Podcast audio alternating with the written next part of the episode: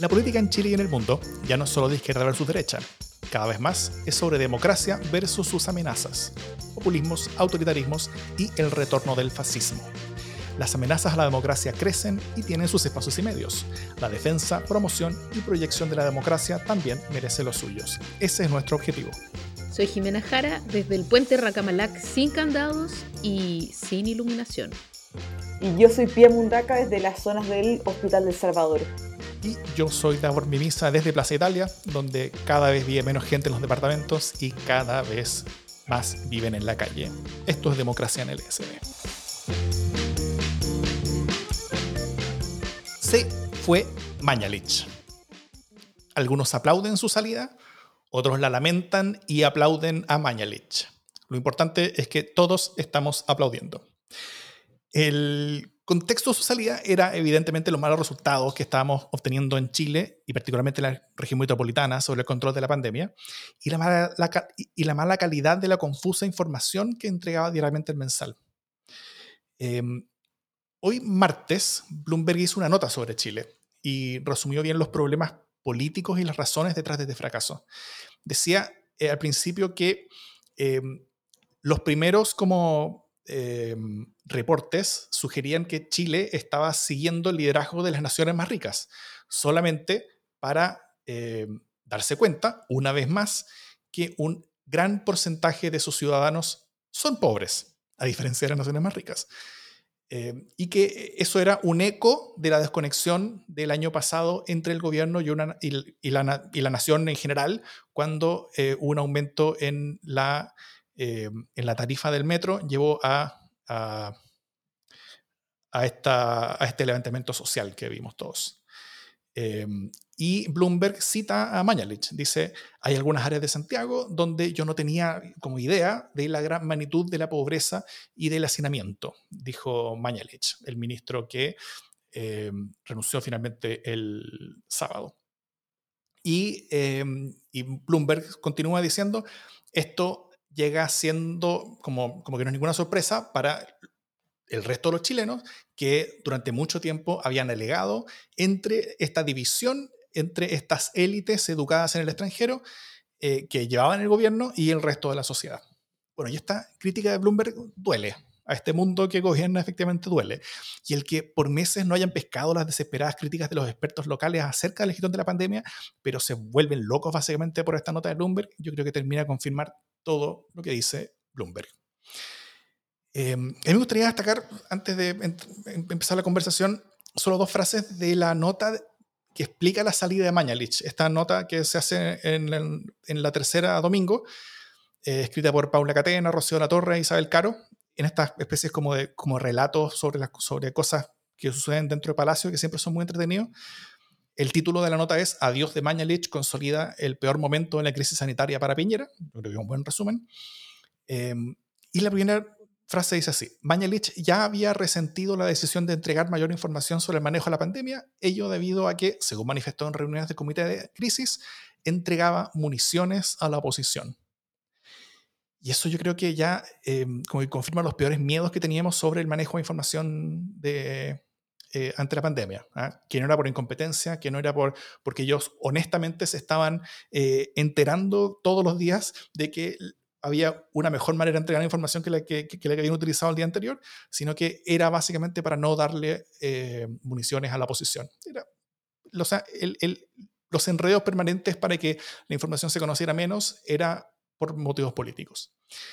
Y la segunda frase es, o sea, dice y describe la nota cómo la salida de Mañalich implicaba un golpe para Piñera, ya quien se negaba a sacarlo no solamente por el vínculo personal y de confianza que mantenía con él, sino también porque sacarlo implicaba un reconocimiento implícito que la estrategia sanitaria del gobierno había fracasado. Desde el primer momento, dice el artículo, Piñera había repetido una y otra vez que estaban preparados para enfrentar el virus. Entonces, lo que mantenía a Mañalich en su puesto era la necesidad de Piñera de demostrar que estaban siendo exitosos.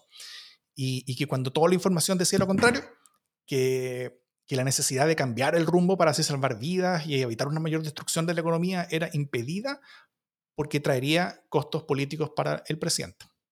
Pero bueno, finalmente tuvo que aceptar la renuncia de Mañalich después del reportaje de CIPER del periodista Nicolás Sepúlveda, donde se relataba cómo había una contabilidad diferente de muertos, una que el gobierno le comunicaba a la ciudadanía y otra bastante mayor que le contaba a la OMS en forma reservada. Eh, y ante eso tal vez un pequeño recuerdo de hace un par de años.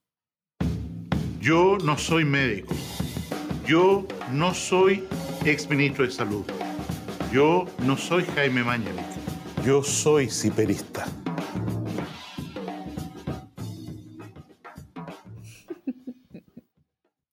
En ese recuerdo una campaña publicitaria de Zipper eh, de hace un par de años, que, que, fue el medio que finalmente gestó, hoy terminó de gestar la caída del, del, del ministro. Eh, bueno, en, sale Mañalich entonces después de esa nota de Zipper y entra Enrique París. ¿Qué les ha parecido a ustedes la salida de Mañalich, los primeros días de París y también la reacción que está teniendo esta salida de Mañalich, tanto en la oposición, de la cual ya se habla en algunos sectores de acusación constitucional, y en, eh, y en otros sectores donde básicamente se están como levantando animitas de Mañalich en, la, en las esquinas de los caminos en la carretera. Yo creo que Mañalich se ha transformado como en el nuevo Chadwick, ¿no? Es como un mártir de, de esta guerra de alguna manera y creo que bastante mal entendido. Bueno, aparte de eso, creo que Zipper está tratando muy mal a sus ciperistas, pero en este caso creo que se justifica. Y sobre todo esa parte de los tambores, así como tutum tum, tss, me parece que es un gran epílogo para esta historia eh, redondita de Zipper a Zipper, pero pero más allá de la talla, creo que, que de alguna manera eh, sí Mañalich logró contener muchos de los golpes que iban destinados al presidente de la República. Eh, es lo que en política se conoce como que se queme el fusible, ¿no? Y creo que hicieron un, un intento por mantener largamente ese fusible eh, hasta que el fusible se fundió y se requete contrafundió. Eh, esto del manejo de los datos fue realmente muy complicado. Eh, y yo aquí quiero decir que, bueno, el ministro Mañalich nunca ha destacado ni por la transparencia, ni por el rigor, ni por el uso concreto, bueno, de los, de los datos. O sea, eh, la gran, gran polémica de su otra gestión fue justamente el decir que había eliminado las listas de espera cuando había sido un acto administrativo. Entonces sabemos que eh, más allá de la economía, además, en general este gobierno no se le dan muy bien las cifras. Eh, no se le dan bien las cifras en el censo, no se le dan bien las cifras en la medición de la pobreza, no se le dan bien las cifras tampoco en, en, esta medición sanitaria. Pero pasa que en esta medición sanitaria... Eh, las malas cifras o las cifras incorrectas hablan de vidas más y de vidas menos. Por lo tanto, es doblemente inmoral, diría yo. Y eh, me parece que, que, por lo tanto, es un golpe muy fuerte la, lo que ocurre con el reportaje de CIPER. Ya no se puede sostener. Eh, y también me parece que, además, eh, durante estos días se han agregado nuevos antecedentes, como por ejemplo eh, el hecho de que la Universidad de Chile haya dicho que no va a, a trabajar con los datos del MinSal porque no son confiables. A mí me parece súper terrible que una vez más nos estemos cargando el patrimonio estadístico de Chile, que mm. es una de las cuestiones más importantes que tenemos, ¿no? O sea, si no se puede confiar en los datos del Ministerio de Salud, eh, realmente estamos jodidos porque esto va a ser algo que va a haber que seguir estudiando. Entonces, eh, el mal registro de esto puede ser espantoso. Eso. Eh, yo comentar algunas cosas al respecto. Creo que la semana pasada apareció una entrevista de eh, quien era una de las fundadoras, si no me equivoco, ex jefa de la DEIS, el Departamento Epidemiológico eh, del Ministerio de Salud, mm.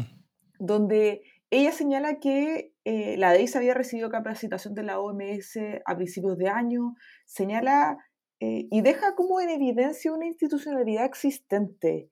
no, no quiero con esto desconocer las complejidades que hemos tenido en este tiempo, pero ella en el fondo deja entrever que se armó un conteo de, de casos COVID desde el gabinete que fue paralelo a una institucionalidad que está capacitada y que lleva muchos años haciéndolo. Y yo creo que hay ciertas similitudes con lo que pasó en el censo también, como la duplicación institucional. Y, y eso primero obviamente deja ver muchas frustraciones y, y problemas de la gestión, pero también como algo de alivio hay sabiendo que, que hay que echar mano a ese espacio que, que lleva haciendo un trabajo por mucho tiempo y que algo sabe al respecto.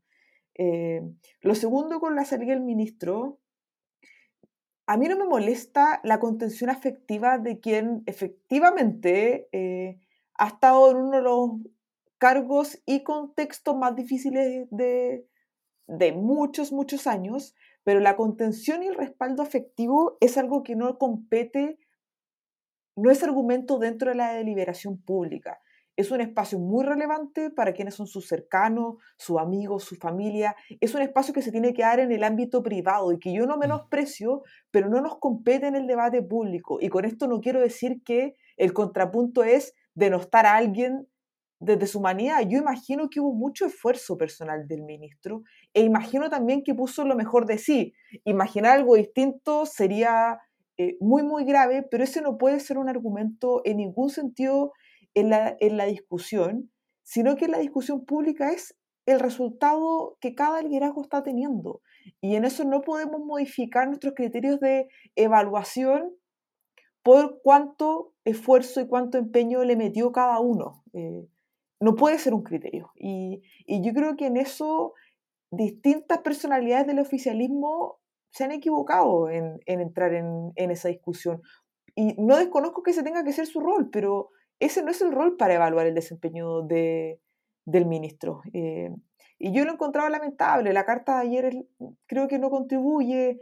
Eh, la, la ex ministra Isabel Pla en las redes sociales también diciendo, bueno, me hubiese gustado firmarla, pero nadie me invitó a firmarla es como, ¿por qué volvemos a hablar de nosotros mismos en un momento donde nosotros mismos no importa nada? Está pasando mucho, mucho eh, fuera de nosotros mismos, como no, es el momento de hablar de cada uno. Eh, eso respecto a la salida del ministro Mañalich. Y el tercer punto es que yo he visto muy buenas señales del ministro entrante. Obviamente esas señales uno tiene que ver concreciones al respecto, ¿no? Las señales sin concreción no, no tienen ningún sentido, pero pero no lleva una semana todavía, no tiene tampoco un mes para esas concreciones, pero yo creo que han habido líneas bien positivas, el cambio, que, el cambio de tono es bueno no solo por el agrado de escuchar una vocería eh, que esté más dispuesta a conversar con otros, sino porque efectivamente en la crisis que estamos es necesario que esa sea la actitud para encontrar la respuesta. Me ha gustado mucho que podamos tener al ministro de Salud trabajando y, y que salga el ministro de Ciencia, Em, eh, apareció el jefe de la DEIS también ahí dentro de este panel. El primer día apareció el presidente de la Sociedad Chilena de Medicina Intensiva, porque no se me ocurre otra manera de salir que no sea escuchando distintas personas, porque insisto, no, no creo que nadie tenga por sí mismo eh, la solución a, este escenario, así que esperar que, las buenas señales que ha dado el ministro París estos primeros días eh, resulten y que, y que podamos ver modificaciones en distintas líneas de trabajo. Mm. Quiero tomar lo que dice la PIA, que creo que, que, es importante esa distinción eh, sobre la, la, comprensible y esperable respuesta y reacción personal de quienes fueron sus... Su, o sea, no solamente sus colegas del gabinete, incluso el presidente también, de, de estar con Mañalich en un momento difícil. Mañalich se, se, sacó la cresta, efectivamente, la ha pasado él personalmente muy mal Em, pero, pero más allá de la contención, más allá de que, de que, de que haya efectivamente una, una, una, cena de desagravio donde todos se junten y brinden junto con él, cuando nos podamos juntar y brindar, obviamente, eh, por mientras pueden hacer brindis por Zoom, em, la, como el desfile entre el oficialismo por, por, por, pelearse por quien demuestra mayor lealtad y mayores felicitaciones a Mañalich como un héroe caído eh, es algo muy duro. Yo creo que es bien complejo el hecho de que, de que se está intentando construir una relación entre la caída de Mañalich con una especie como de, como de izquierda malévola que políticamente quiso votarlo. Y eso creo que, o sea, a ver, si tuviera algo de, de sensatez con respecto a la realidad, podría llegar a haber sido un argumento. Creo que, que en algunas acusaciones constitucionales en el pasado eh, se podía hacer ese argumento, ¿no es cierto? Eh, pero, Pero, pero en este caso no fue así, en ningún caso. Su gestión fue mala. Se sacó la cresta teniendo resultados malos. Él trabajó mucho haciendo las cosas mal. Em, y, estuvo demasiado tiempo en, su puesto eh, trabajando mucho, haciendo las cosas mal. Y, eso terminó con personas muertas, terminó con, una economía más destruida de lo que, de lo que pudo haber estado.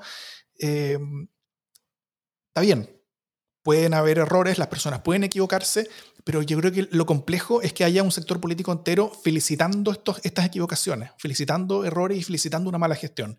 Y eso creo que es una pésima señal. Y yo creo que es pésima señal sobre todo para ellos mismos, porque la señal que le están dando a la ciudadanía es que yo estoy primero para los míos.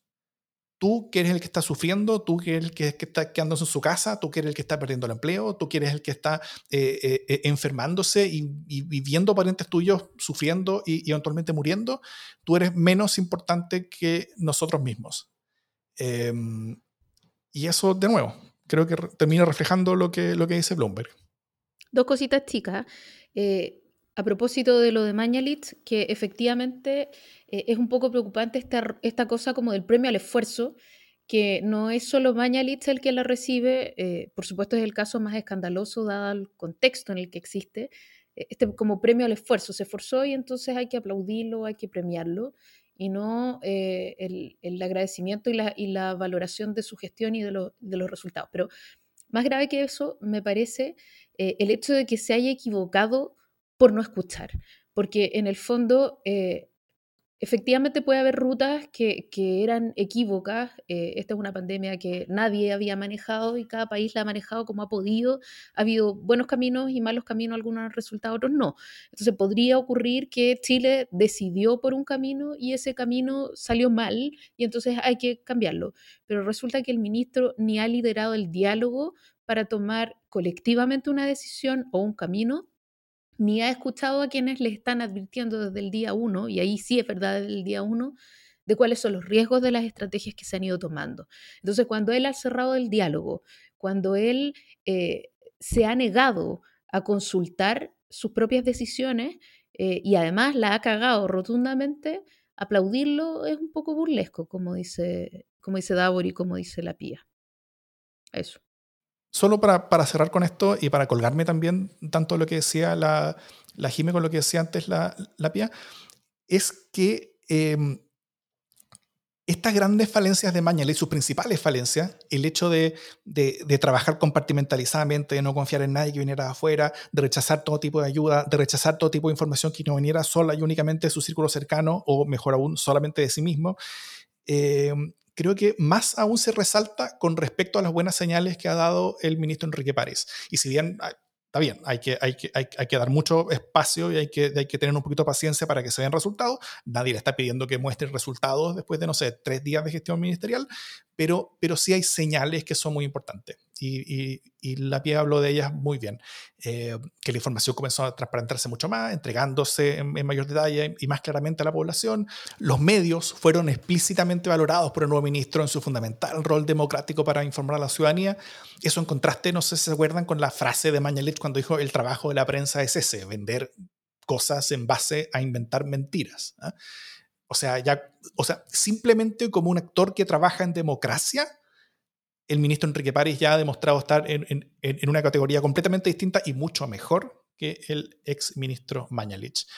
Eh, y también la, incorporación de muchos otros actores en, el proceso de los reportes y también de, tener mucha mayor eh, eh, capacidad y disposición para estar reuniéndose con muchas de las personas que han sido las protagonistas en las críticas, con seriedad, con respeto, con datos sobre lo que se ha hecho hasta ahora, porque todas esas personas tienen mucha información y tienen criterios que creo que tienen que ser incorporados en las decisiones públicas. Así que muy bien con eso.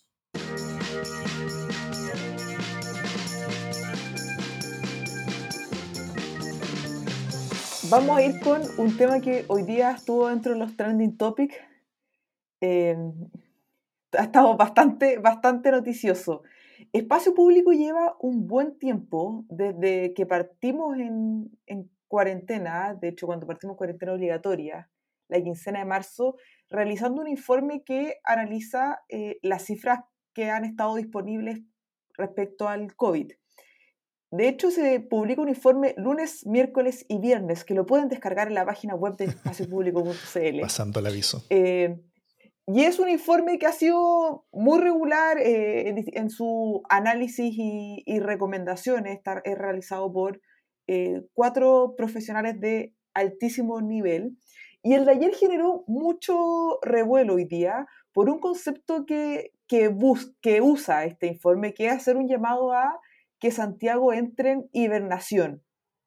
Pero quiero eh, leer el, párrafo completo porque eh, el informe dice que la única posibilidad, en base al análisis previo, la única posibilidad de terminar con esta situación angustiosa, origen de la mayor parte de las defunciones del país, es reducir franca y decididamente la movilidad en la ciudad.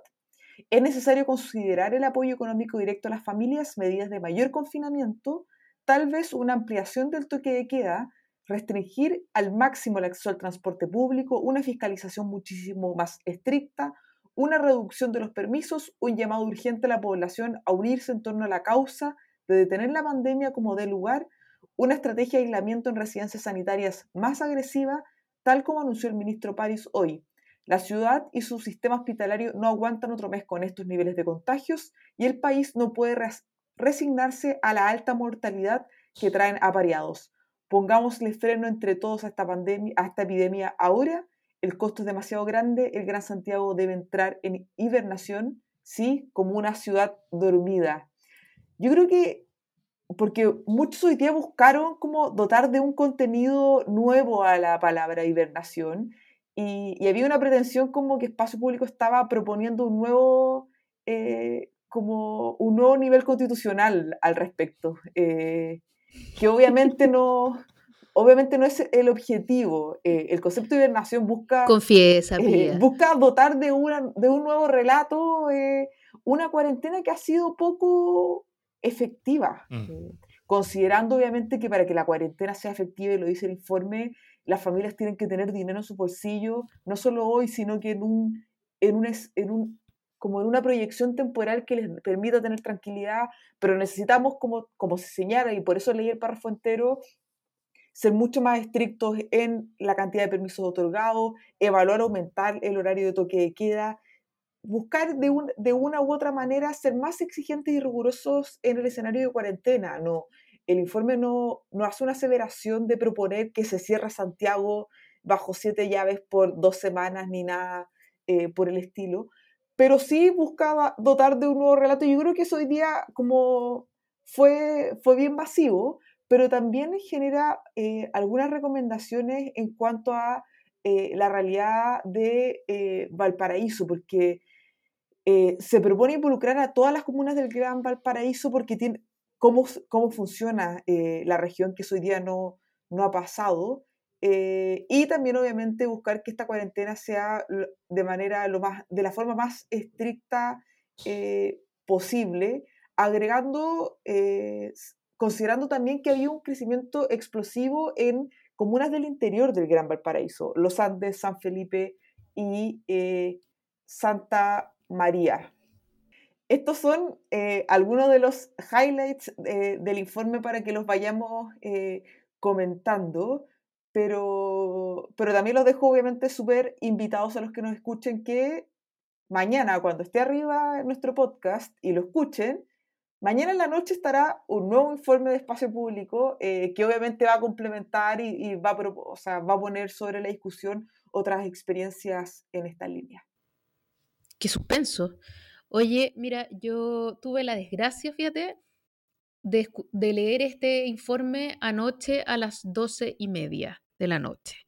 Eh, a esa hora me llegó y empecé a comentarlo con gente por WhatsApp y quedé naturalmente pegada en el techo. O sea que culpo directamente a espacio público del insomnio y del, y del sueño que tengo hasta ahora. Pero, pero es, ¿Y a la vía en particular? Eh, a la vía en particular, claro. Pero, pero además del insomnio, creo que es, o justamente por eso fue el insomnio, porque es un, informe sumamente contundente y brutal, ¿no? Brutal porque en el fondo finalmente revela algo de lo que nosotros venimos eh, intuyendo y de lo que se ha dicho eh, defragmentadamente o de manera más dispersa en distintas conversaciones. Eh, de alguna manera junta todo aquello que veníamos intuyendo, le pone cifras, le pone rostro, eh, las proyecciones sobre todo son sumamente brutales, ¿no? O sea, si seguimos así vamos a estar así y si seguimos así vamos a estar de esta otra manera. Eh, creo que tiene mucho tacto, además, el informe en, valorar la, actitud que tiene el doctor París y, y, también en aprovechar esa buena actitud para tratar de dar un paso adelante y decir, bueno, entonces conversemos en serio. Eh, me parece que es un informe sumamente político eh, y, que, y, que, además se ha causado ese revuelo eh, no es solo por el término hibernación, sino que sobre todo por la, por la contundencia de las cifras que ahí se exhiben, ¿no?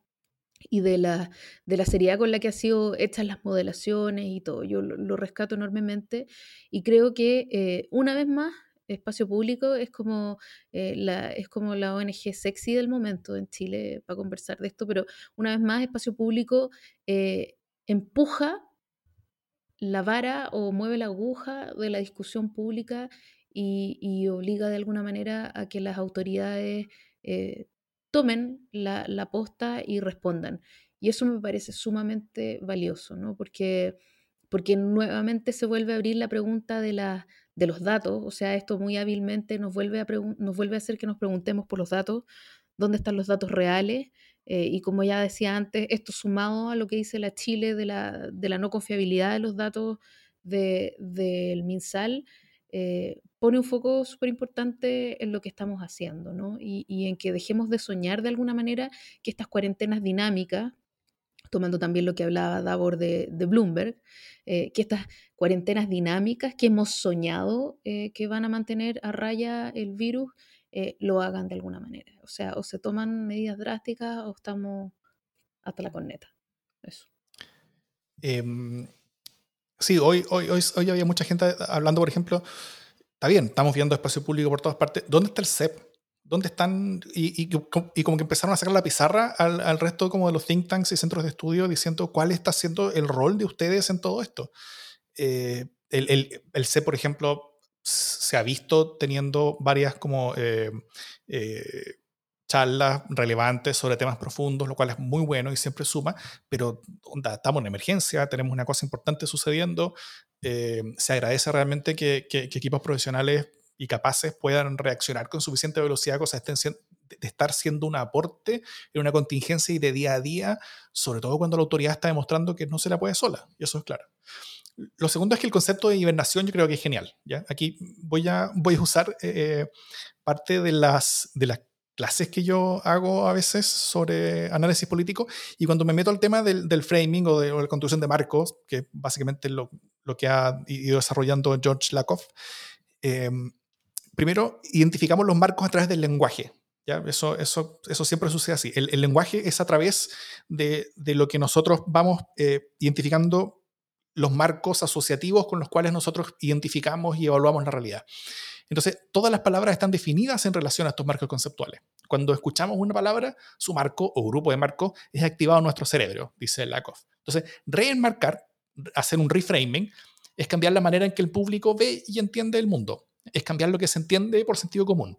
Entonces, dado que el lenguaje es el que activa marcos, es necesario nuevo lenguaje para formar nuevos marcos. Eh, pensar diferente requiere de hablar diferente. Entonces, la cuarentena y el concepto de la cuarentena ya está asociada a prejuicios, conceptos y convicciones asentadas. Para algunos era necesaria, para otros la cuarentena nunca funcionó, para otros no ha sido cumplida todo lo necesario. Eh, así que operar en torno al concepto de la cuarentena siempre implica funcionar con esas pesadas mochilas de convicciones que ya están establecidas. Al instalar un nuevo concepto como la hibernación, aunque signifique básicamente lo mismo según el diccionario, o algo parecido al menos, las asociaciones mentales están libres de esta mochila. Entonces, por eso cada uno puede darle libremente el significado que quiera. Y en esta etapa actual donde estamos mal, básicamente necesitamos ideas nuevas y, probablemente controles más duros, la hibernación viene a ocupar un lugar cognitivo yo creo que es necesario, para el que había una demanda y expectativa. Entonces, eh, así como, como rápidamente, pasamos de evaluar la cuarentena a exigirle al gobierno que responda si es que está o no de acuerdo con la hibernación cualquier cosa que ello signifique. Y así logramos entonces construir un marco que, está en favor del cambio y en favor de, de, un cambio de política por parte de las autoridades al final. Y eso yo creo que, que es un aporte fundamental, tan importante como el aporte técnico, y yo creo que muchas veces más importante que el aporte técnico y el aporte con datos y con tablas y con cosas así, es el aporte en lenguaje, es el aporte en la forma que nosotros les, estos como puentes cognitivos que le entregamos a, la población, a la ciudadanía, eh, para poder ir cambiando finalmente eh, las convicciones, los sentidos comunes y así realizar cambio social, que es un poquito también el objetivo de, este podcast en general. Para el caso nuestro es en la dirección de construir una mayor cultura democrática eh, y en el caso de, lo que hizo Espacio Público ahora con la Nación es también construir ese puente para que para facilitar al menos el camino hacia cambios de política que vayan hacia controles mucho más duros que ayuden a, a, bajar la movilidad, al menos por un rato en una ciudad que se supone que está en cuarentena, pero que vemos todos los días que está lleno de tacos, que hay un montón de gente afuera trabajando. Todos conocemos un montón de casos de, de, gente que está saliendo todos los días de su casa con permisos bastante truchos. Eh, y, y que así no estamos yendo a ningún lado más que para el hoyo que todos estamos viendo que estamos yendo cada día.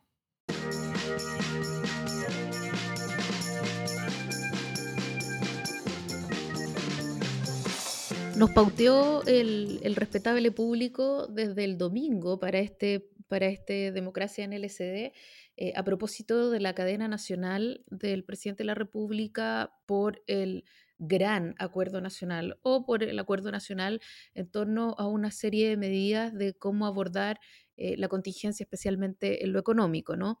Eh, el presidente de la República salió prosas más, prosas menos, después hablaré de eso. salió a hablar de una serie de medidas eh, que incluyen eh, una de las cosas más importantes y, que más fuertemente apuntaló la oposición, tenía que ver con ampliar y fortalecer el ingreso familiar de emergencia que va a complementar los ingresos de las familias que lo necesiten por un tope de 400 mil pesos, ¿no? Eh, en ese sentido, las familias que no estén recibiendo nada van a recibir 100 mil pesos por persona hasta completar un máximo de 400 mil pesos. Esto ha sido eh, súper complejo eh, y, después quiero entrar a eso, pero, bueno, esta es la medida que se anuncia, ¿no? Eh, luego también va a haber más plata para los municipios, para que puedan básicamente repartirlo en sus comunidades y ver cómo apoyan a las comunidades. va a haber un fondo adicional de 400 mil millones de pesos para financiar gastos adicionales en salud se va a fortalecer, e, e, esto ya para mí es complicado, pero en fin, se va a fortalecer la protección al empleo, incremento de la cobertura y mejora de los beneficios de los seguros de cesantía. O sea, vamos a permitir que más gente se coma sus propios fondos. Eh, y, y, esto sí tengo mm. que leerlo literal. Dice, y pensando con especial cariño en los niños, proteger los ingresos de madres y padres trabajadores formales con niños o hijas en edad preescolar, los que podrán acogerse a la ley de protección al empleo. Voy a volver sobre eso. Aparte de eso, eh, viene una serie de, medidas que, llaman de recuperación, que básicamente van a cubrir el gran hoyo que se va a generar y que son un programa de inversión pública, eh, incentivos al empleo que implican eh, subir el subsidio de, de, contratación de jóvenes y mujeres temporalmente y financiar a las pymes. Y por supuesto también incentivos tributarios temporales a las empresas eh, agilización de procesos de inversión, facilitación de acceso al crédito, que está lo que hablamos la semana pasada, ¿no? Una garantía estatal eh, parcial y sin costos para empresas de menor tamaño y pagadas y con protección adecuada a los recursos públicos, sin mayores explicaciones, para empresas de mayor tamaño o estratégicas, ¿no? Eh, entonces, bueno, ese es básicamente lo que se firmó y, rápidamente, después de esta celebración casi del gobierno, vienen eh, los reclamos de la letra chica porque eh, el gobierno anuncia que la ampliación del ingreso familiar de emergencia va a llegar a un universo aproximado de, eh, de 2 millones de familias. Y resulta que las familias que están ya ingresadas como en, los, en los cortes sociodemográficos que deberían recibir eh, este tipo de ingresos son al menos 3.200.000 personas, o sea, 3.200.000 familias, perdón.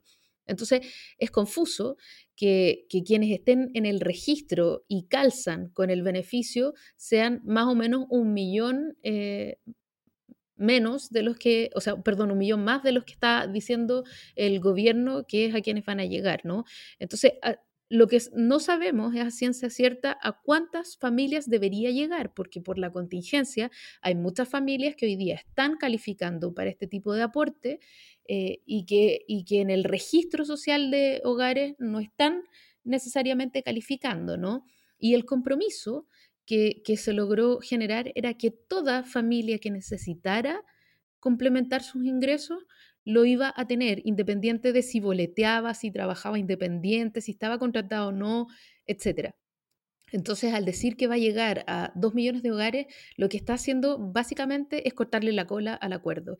Y ahí es donde la oposición rápidamente se encabrita y donde todos nos empezamos a preguntar dónde está la letra chica, ¿no? Hay poca, hay poca claridad de qué está pasando con eso.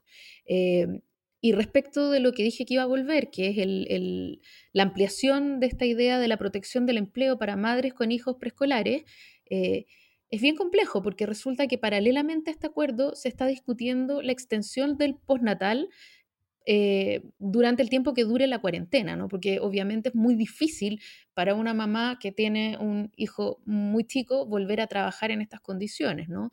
Y entonces, eh, ¿cómo sigue vinculada y etcétera? Entonces, en lugar de alargar el postnatal, que significa que la ISAPRE paga ese postnatal, eh, están pidiendo que se amplíe la posibilidad de que esa madre, ya con el final del postnatal, se acoja a la ley de protección al empleo. No sé si se entiende la trampa, ¿no?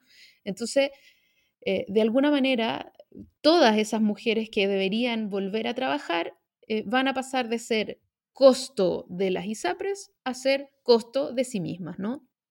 Eh, entonces hay ahí harta letra chica, porque, bueno, no, no, son solo estas mujeres que, no solo se está tratando de comer el postnatal, que sí, o la extensión del postnatal, sino que además eh, está resolviendo, eh, entre comillas, con los fondos de los trabajadoras en este caso, el problema de, de, del empleo y de qué va a pasar con esas trabajadoras que en muchos casos tienen fueros, ¿no?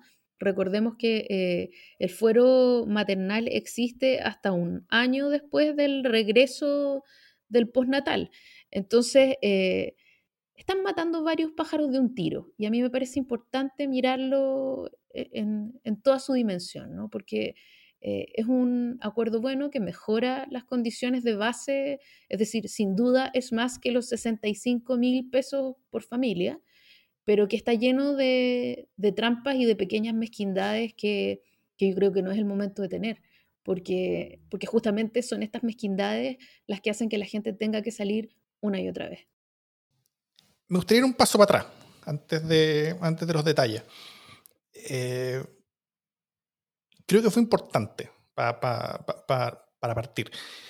El hecho de un acuerdo amplio entre muchos partidos políticos, todo el oficialismo, eh, básicamente el, corazón de los partidos de lo que fue la vieja concertación, eh, inexplicablemente, eh, primero inexplicablemente, en la mesa de conversación no se invitaron a ciertos partidos que debieran haber estado, eh, probablemente parte del Frente Amplio, solamente estaba RD del Frente Amplio, y lo segundo inexplicable, eh, es, esa primera cosa inexplicable fue, fue como culpa del gobierno, y la segunda cosa inexplicable es que RD, horas antes de que, el acuerdo se firmara, se salió de la mesa, entonces, dando una señal curiosa y yo creo que nefasta para ellos mismos incluso, porque, porque el acuerdo fue importante.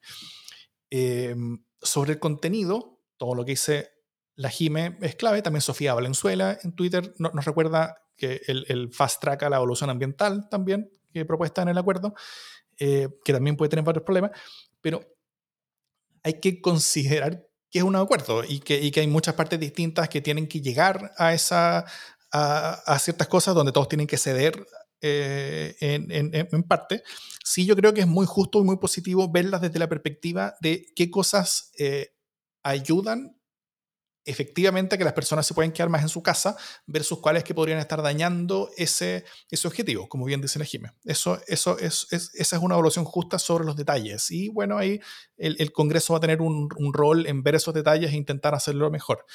Eh, pero, pero yo quiero destacar el hecho que se haya llegado a un acuerdo de esta magnitud en el que, en el que haya muchos mayores recursos frescos involucrados, en el que haya una, una actitud bastante distinta, en particular desde un oficialismo que se estaba demostrando, yo creo que con gran error para sí mismos, eh, como, como eh, eh, casi un autosabotaje a sí mismo, el, el estar siendo coñetes con la ciudadanía y con las familias en los momentos en los que la ciudadanía y las familias más lo necesitaban. Y, el ser apretados con la plata, con los recursos que se entregan a las familias para que puedan sobrevivir, para que se puedan quedar en la casa, para que se puedan alimentar, para que no tengamos como eh, revueltas de hambre en las calles y barrios y plazas de Chile, eh, eso era absolutamente fundamental para el combate a la pandemia. Y eso es algo que afortunadamente se logró convencer al oficialismo y al gobierno de que ese no era el camino. Eh, ellos se movieron mucho más de lo que se movió la oposición, ellos partieron por algo así como 60 mil pesos por cabeza, la oposición partió por 110 y el final fue 100. O sea, fue, fue bien notorio quién, quién fue el que tuvo mayor peso en esa discusión.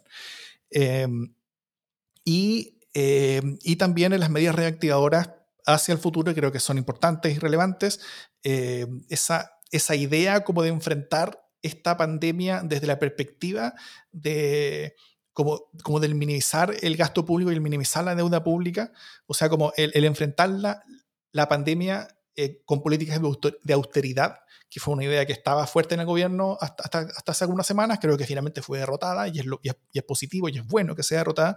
Uno no puede enfrentar esto desde la austeridad, eso sería el peor de los errores, tanto sanitario como económicamente hablando. Em, y eh, Y, es, y, todo eso creo que suma un, un, un, paquete muy positivo, políticamente muy positivo. Yo creo que Chile necesitaba después de un buen tiempo, sobre todo porque la pandemia nos estaba yendo tan, tan, tan, tan mal, eh, con noticias tan agrias, eh, que, que la noticia de un acuerdo político creo que vino en un momento justo, no solamente por razones políticas, económicas, sino que también por razones anímicas en el país. Y eso para mí fue tal vez lo más importante. El, Mercurio, yo creo que de este domingo, no me acuerdo si el domingo o el sábado, casi segura que el domingo, será una entrevista en el Cuerpo de Economía y Negocios de eh, Andrea Repeto y Bettina Horst, que ambas fueron parte del grupo de los 16 em, especialistas asesores de Hacienda. Eh, yo la encontré bien interesante porque no digamos que ambas están en el mismo espectro, no las pondría juntas, eh, y evidencia el esfuerzo que, como decía Daur, de, llegar a un punto de encuentro al final, un punto de encuentro que, que me parece bastante decente eh, y yo agradezco. Y al respecto decir dos cosas. La primera es que yo creo que la convocatoria que hizo Isquiasiches a este grupo de economistas fue una tremenda jugada para lograr que esto fuera sucediendo. Eh, Mm. agilizó los tiempos, estableció un marco de discusión, había un documento claro que estaba, como sabíamos, una cancha que, cierto sector proponía, pero ese sector también no era un partido, eran economistas eh, que no todos militan, entiendo, pero, pero era una posición bastante amplia y yo creo que esa jugada fue muy positiva para agilizar y, y contribuir a la llegada al acuerdo que hubo este fin de semana. Fue una jugada política eh, magistral. Y desde la sociedad civil, creo que eso es importante. Desde la sociedad civil, sí, totalmente. Y lo segundo, respecto a este acuerdo, que, que yo creo que la GIME nombró distintas eh, dimensiones que, que, están faltantes en el acuerdo y que yo también estoy de acuerdo que faltan, pero no le podemos pedir todo a este acuerdo. Eh, yo creo que hoy día distintos actores tienen que asumir la responsabilidad de empujar el carro hacia otras áreas que tienen que ir a complementar este acuerdo, eh, porque iba a ser imposible finalmente en la diversidad de actores dentro eh, de, esa, mesa lograr ganar todos los puntos, que no quiere decir que no tengamos más espacio para entrar a esa discusión, pero me parece que eh, son discusiones que se tienen que ir complementando eh, en este camino. Sí, yo quiero solamente decir, Pía, que estoy de acuerdo que no se le puede pedir todo el acuerdo, pero, eh, pero también creo que el acuerdo no puede venir lleno de trampas. Y creo que ahí hay una distinción importante. Eh, a lo mejor en el tema de, por ejemplo, de la extensión de, de, la ley de protección al empleo para las mujeres, tú puedes decir, sí, ¿sabéis qué? Hay que complementar acá, hay que clarificar, hay que, etcétera. Pero en el caso del ingreso familiar de emergencia, eh, cuando el acuerdo es que todas las familias que lo necesiten van a tener al menos un piso de 400 mil pesos, o sea, el, el, acuerdo, una familia de cuatro personas, desde luego, o sea, el, el, acuerdo es que no va a haber familia que lo necesite sin ingresos eh, que, que, le provea el Estado. Ese es el acuerdo, ese es el marco del acuerdo, esa es la condición uno del acuerdo. Eh, y eso significa toda la familia, o sea, eso no necesita otra bajada.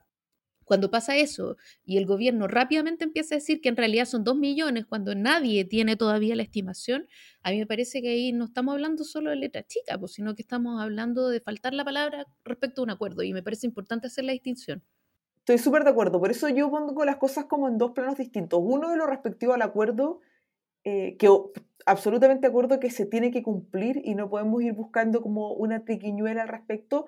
Y otros aspectos que son los que yo me refería, eh, tienen relación con aquellos aspectos no tratados en el acuerdo que tuvimos el fin de semana, que seguimos creyendo que son importantes y que hay que ir robusteciendo la discusión en el camino, como por ejemplo los temas medioambientales.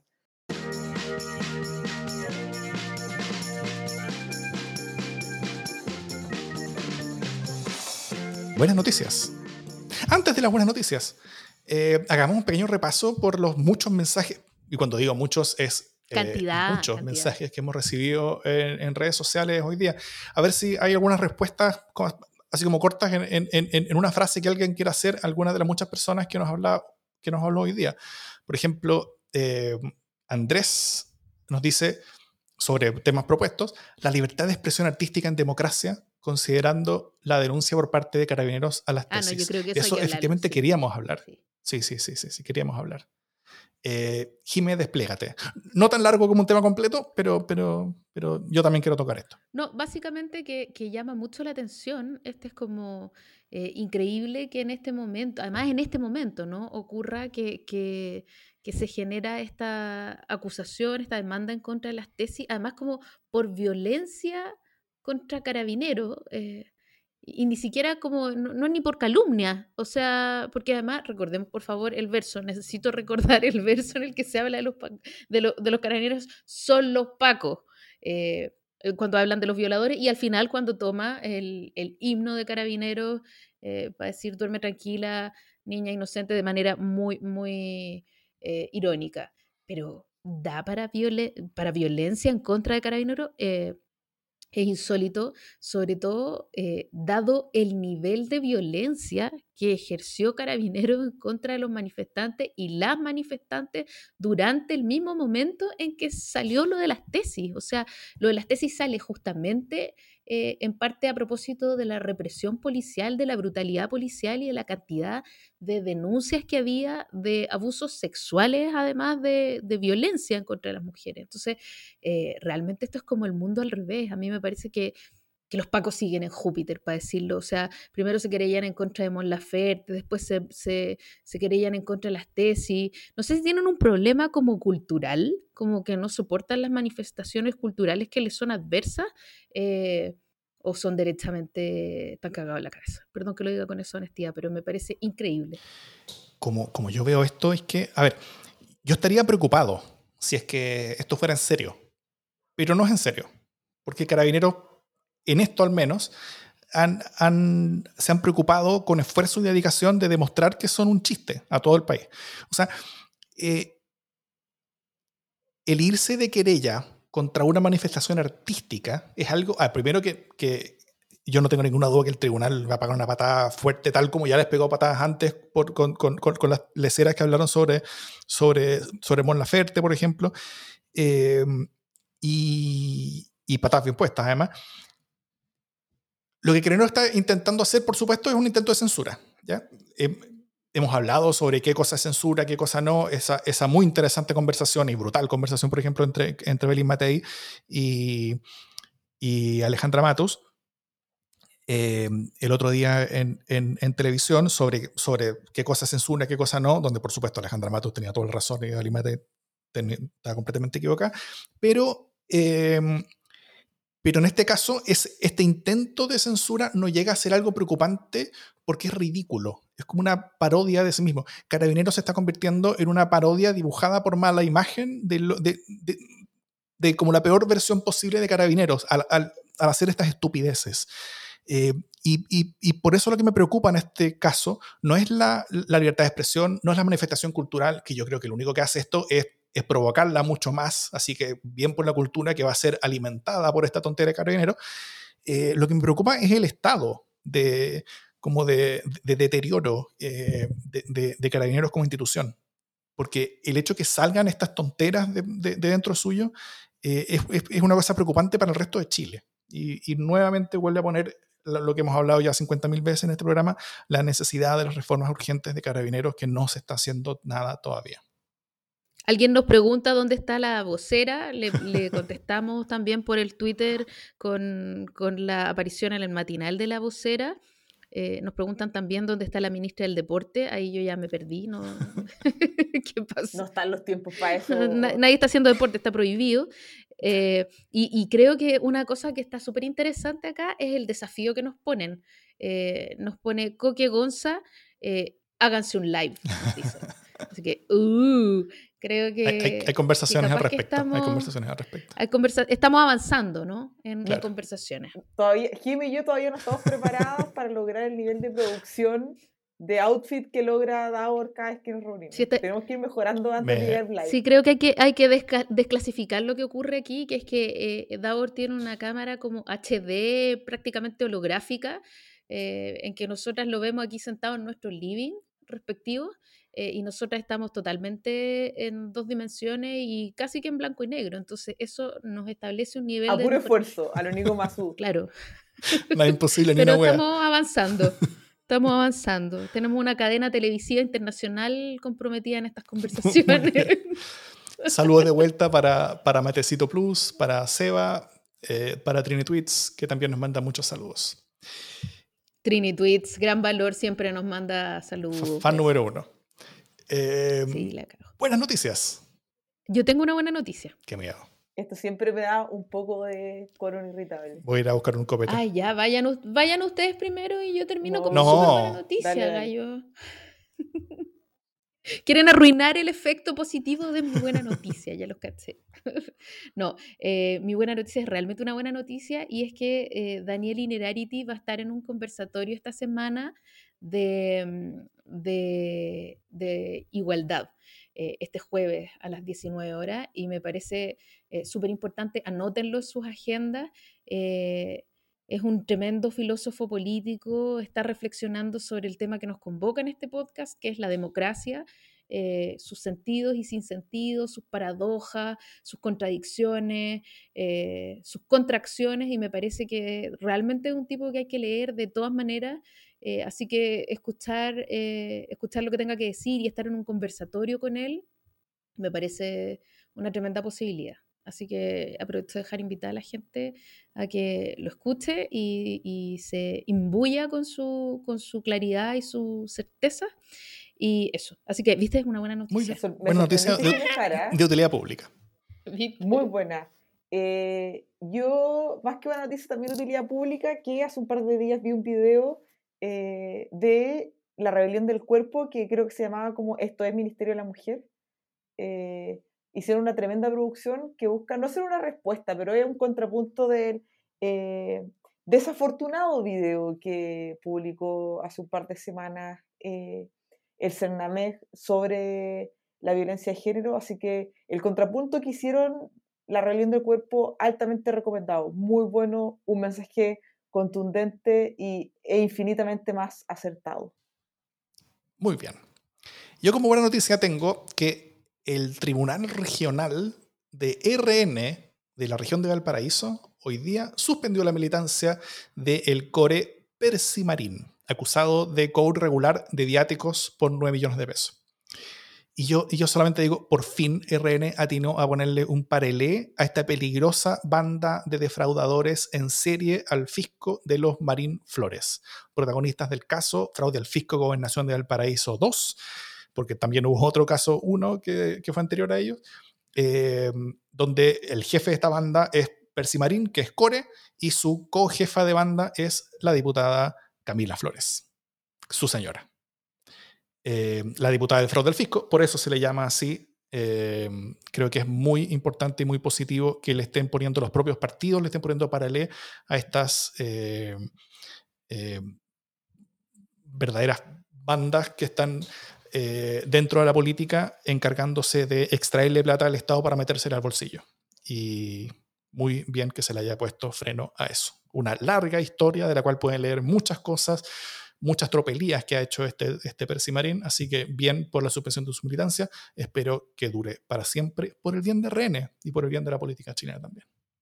Oye, solo quiero eh, corregir la hora porque si bien los conversatorios de igualdad casi siempre son los jueves a las 19, esta vez por, por eh, la diferencia horaria es el jueves a las 11 de la mañana. Entonces, si lo ven el jueves a las 19 horas, ya va a haber ocurrido, de manera que por favor eh, prendan más temprano el conversatorio porque es a las 11 de la mañana. Y, y, será tu culpa, por lo menos. Por supuesto, como siempre, ¿no? Entonces esta buena noticia se ha convertido en una tragedia. con lo cual la Jimé habría mantenido nuevamente incólume sí, su, notable, su permanente tradición. Pero no, no ocurrió. bueno, ¿algún comentario más? Adiosito. Un gusto verlos. Nuevamente. Un gusto también verlas a ustedes. Cuídense mucho, no está pasando por favor. un auto afuera. Bueno, han, han, pasado muchos autos, muchas, muchas eh, ambulancias por fuera de nuestras casas. Eh, durante esta grabación. hemos podido borrar algunas, pero, pero, han, pero han pasado varias más. Y bueno, esa también es parte de la nueva normalidad, esa que nos dijeron, pero es distinta a la que nos dijeron. La nueva normalidad es de estar escuchando ambulancias por todas partes. Cuídense mucho, trágico. por favor. Cuídense todos mucho, cuiden a sus familias, guárdense, queden en casa en todo lo posible y nos escuchamos la próxima semana. Esto es Democracia en el LSD.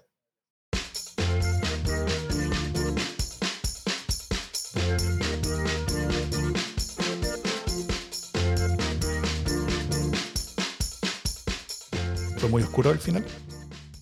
No, yo creo que es realista. Po. La oscuridad es realista en este momento. La oscuridad es realista. Vámonos. Está, está ruda la cosa. Más acuña, más acuña que se tiró la Jime. ¿Qué cosa? ¿La oscuridad sí, es realista? Está, la oscuridad es realista.